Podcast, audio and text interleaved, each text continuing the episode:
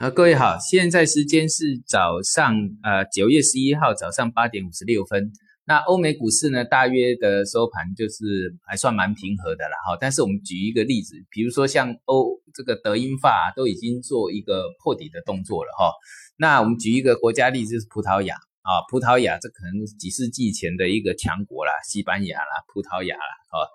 那这个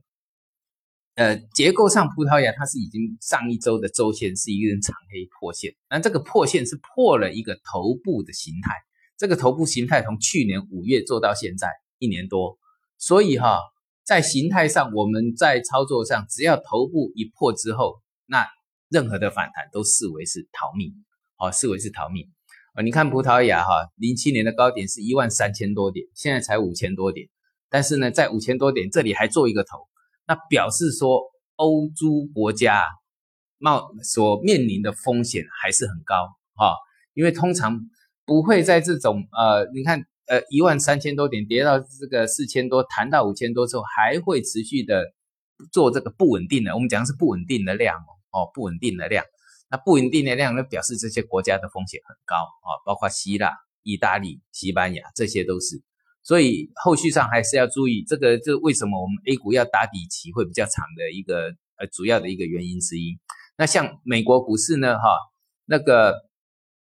呃，美国股市呢，像那个呃纳斯达已经有转弱的迹象。那还有就是大家比较注意的就是苹果的股价啊。那苹果呢，再过再过几天又要开始发表新机了。但是我们 A 股的这个啊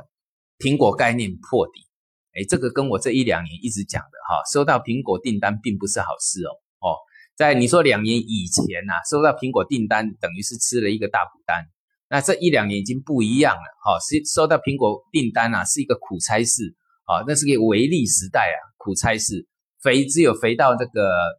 苹果啊，那接苹果订单的，除非你的这个订单能够收到像华为啦、OPPO 啦，哎，这个时代已经改变了哈，已经从这一两年开始，你收到我们这个。华为啦、OPPO 啦这些呃 vivo 啦这些小米啦这些大的订单，这个才是比有比较好的一个业绩的稳定。你收到苹果订单哈，就像苹果的概念股一样，不管是内地的或是台湾的，台湾有呃很大是依赖着这个苹果哦，很多的这个呃出口经济都依赖依赖的苹果。那苹果，那你看到了呃苹果的呃接到苹果订单，一旦是一旦是属于一个唯利的结构呢，那这个整个苹果的一个供应链啊，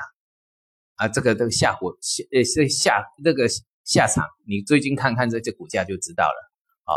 那回到看我们这个 A 股的结构啊，你看这个最近的消息，像这一跌哈，这一段时间啊，像经委会又提出这个资本改革，那重点就是说一个稳定了之后再推一个，会不断的推出。那就是因为我们 A 股市场从以前封闭要慢慢开放，这就是我讲的必经的过程。那还有一段时间要走，那只会慢慢成熟。那慢慢成熟呢，稳定的一些股票都是所谓先以这个重型的一个绩优股为主。所以为什么中小板指、创业板指这些会一破底？那这个破底看起来好像这个散户就就好像这个弃之如敝履啊。那。就是我讲到了那个已经这个安全期过了，哈，有上证指数的结构跟各位讲到了。那上证指数呢，还是注意看二七五零，好，二七五零。那在这一次的一个破底的一个结构当中，哈，有一个指数到达它长期的支撑区，啊，就是深圳成指，啊，深圳成指大概也很久没人在看了，哈，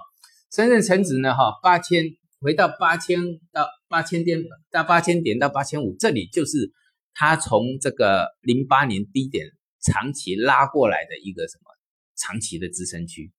哦，那长期支撑区通常它的支撑都蛮强的。那哎，不见得说到是长期支撑区，因为有一些就是会有一些什么呃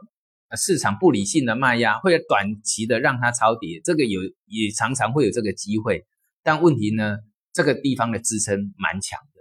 好，在我的操作经验里面，这个地方蛮强的。那蛮强的呢，通常最少会在这边震荡。好，那还有现在是指数里面有一个重点，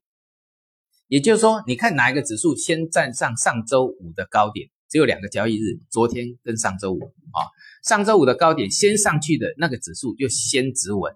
啊，就像我讲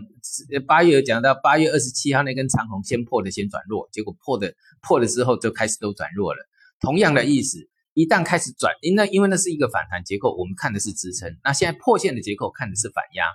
那反压就是上周末的高点啊，也就两个交易日前的高点。只要先越过的指数的，那这个就视为先止稳确立。所以我们讲到要等形态哦，形态，所以才会有那句话：等待是一种艺术。等你看得到了啊，看得清楚了，再做动作，这个是一个操盘手必须要有的这个一个概念。好，其他的呢，我们明天早上再跟各位聊。好，谢谢。